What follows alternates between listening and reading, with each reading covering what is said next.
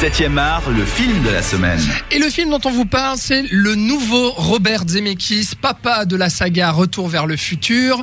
Euh, réalisateur de Forrest Gump ou encore Seul au monde, qui revient avec un film d'espionnage sur fond de Seconde Guerre mondiale. Ça s'appelle Allié et ça réunit Brad Pitt, et Marion Cotillard qui jouent respectivement deux espions, Max Vatan et Marianne Beauséjour, qui se retrouvent à Casablanca en 1942 dans une mission pour aller à l'ambassade d'Allemagne pour euh, tuer un dirigeant nazi tout simplement. Et puis ils vont s'éprendre d'amour, puis retourner à Londres où ils vont se marier.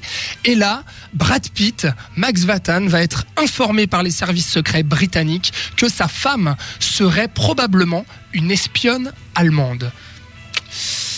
Dur hein, quand même, hein. Ouais, dur pour Brad. Hein. Ouais, Sven, Ah, c'est violent. Ouais. ouais, t'en as pensé quoi?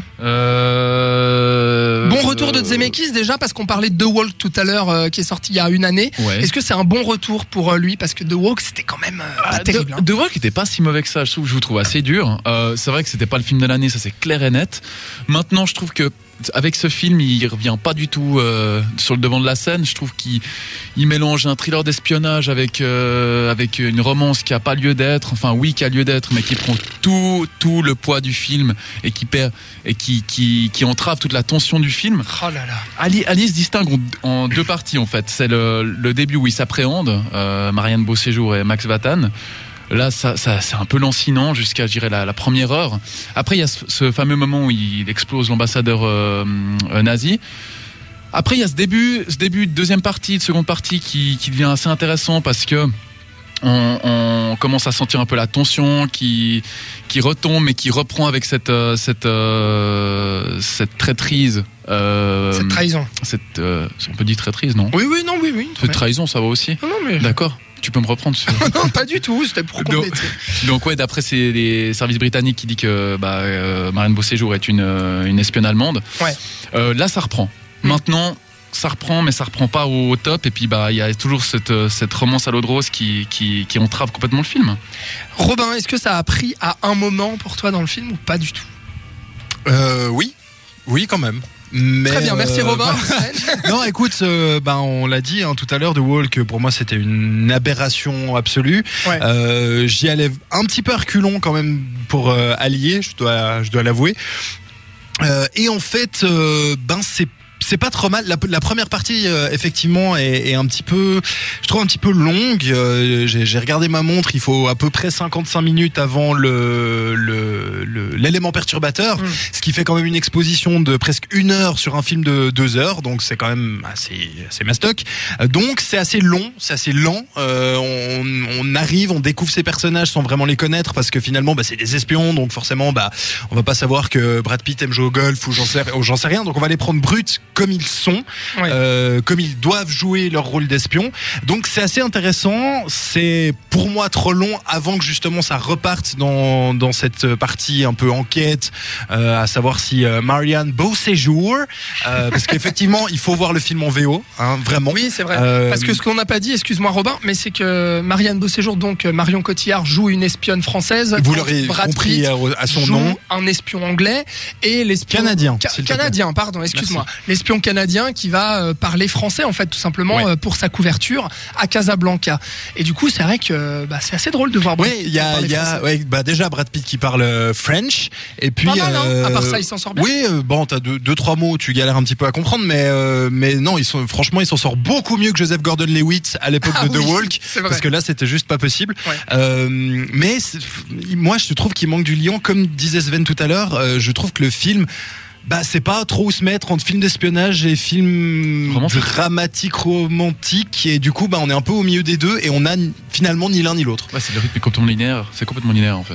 Et bah du coup, je suis pas d'accord du tout avec vous. Bah, c'est ça bien. m'a donné un débat un peu euh, Bah, corsé. C'est bien. Euh, moi, j'a- j'attendais vraiment rien de ce film. J'avais peur quand j'ai vu la bande-annonce, quand je me suis dit Brad Pitt, Marion Cotillard réunis dans une production euh, de Robert Zemeckis. Bon, ça va peut-être euh, faire poète quoi. Et au final, moi, j'ai trouvé ça vraiment de, de bonne facture. J'ai trouvé vraiment que c'était un bon film. J'aime bien cet équilibre entre l'espionnage et la romance. Et pour une fois, euh, j'ai été assez captivé par euh, cette romance justement. J'étais vraiment tout le long avec les deux personnages qui sont pour moi assez étoffés et qui sont magnifiquement joués par les deux acteurs qui sont criants de vérité. Et c'est ça vraiment que j'ai adoré dans ce film, c'est qu'on y croit, on y croit vraiment beaucoup à cette romance entre les deux.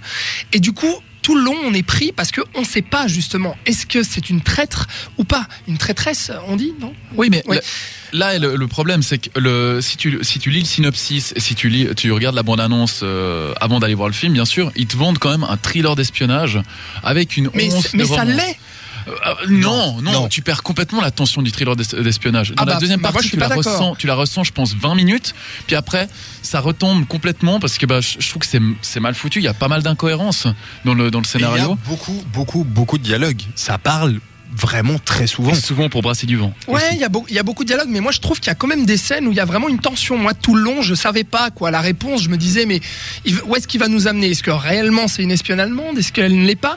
Et puis vraiment cette quête de Brad Pitt qui veut absolument, bah, par amour justement, se convaincre lui-même que sa femme ne peut pas être une espionne allemande, qu'elle peut pas lui avoir menti toutes ces années. À savoir d'ailleurs qu'ils ont mis naissance à une fille. Euh, Il y a une scène qui est absolument splendide, euh, justement euh, à Londres, dans la maternité, ou enfin dans l'hôpital, où il y a Marion Cotillard qui accouche euh, alors que euh, la ville est en train de se faire bombarder justement. Euh, et donc il y a vraiment cette naissance de la fille au milieu de ces de ces deux espions là sous les bombes euh, de la Seconde Guerre que, que je trouvais assez fabuleuse et qui résume pour moi euh, assez bien le film. Ouais, je pense qu'aussi il y a une, une scène qui résume bien le film, c'est la scène, je trouve un peu risible d'un côté, c'est cette, euh, cette euh, scène d'amour dans la tempête de sable, qui est une Un métaphore hyper lourde sur notre sera hyper, sera tempétueuse jusqu'à la fin de nos jours. C'est un peu ça, quoi. Et c'était, c'était Et vraiment. on sera tous les deux. au- il y a plein de au milieu de la autour de tempête. ça. C'était, enfin, peut-être que je suis, un, je vais un peu chercher loin, mais franchement, c'est lourd. Je suis, a- je suis assez. Alors, je, te rejoins là-dessus. Euh, c'est ce qui m'a gêné dans le film pour euh, crier vraiment au, au très grand film. Ce qui m'a gêné, c'est ça. C'est les métaphores un peu trop appuyées et euh, le discours qui est assez lourd quand même. Euh, à la fin aussi, on va pas dévoiler, mais. Je veux dire, la, la toute dernière scène, c'est à se tirer des balles un peu, quoi. Oh, elle est longue. Ouais. Franchement, c'est c'est très long, puis c'est assez moralisateur, quoi. Ah. C'est assez cucul à praline, on va dire, quoi. Voilà, c'est c'est assez candide, hein, quand même. Mais à part ça, là, pour moi, pour revenir un peu euh, sur ton avis, euh, la deuxième heure est quand même bien mieux que la première. Oui, c'est vrai. Euh, on, on rentre quand même dans ce suspense et même si effectivement, moi je me suis dit pendant la première heure, mais quand est-ce que ça part? La deuxième heure, j'ai quand même ressenti un peu plus de suspense, un peu plus de, de tension. Il y a, il y a des scènes qui sont vraiment fortes. Mhm. Euh, une, comme ça, juste un exemple. Ouais. Euh, c'est la, la fillette qui apprend à marcher euh, sur une colline et en, en, en bas de la colline, il y a un avion qui vient de se cracher et au fond, il y a Londres qui est complètement ravagée Mm. et il y a tout le monde qui est en train de chialer autour d'eux et eux, c'est- sont vraiment dans leur bulle. Ils sont les trois, ils sont émerveillés de Ils voir que ça ouais que la petite apprend à marcher et c'est vraiment ce double langage entre guerre et amour qui quand même est intéressant.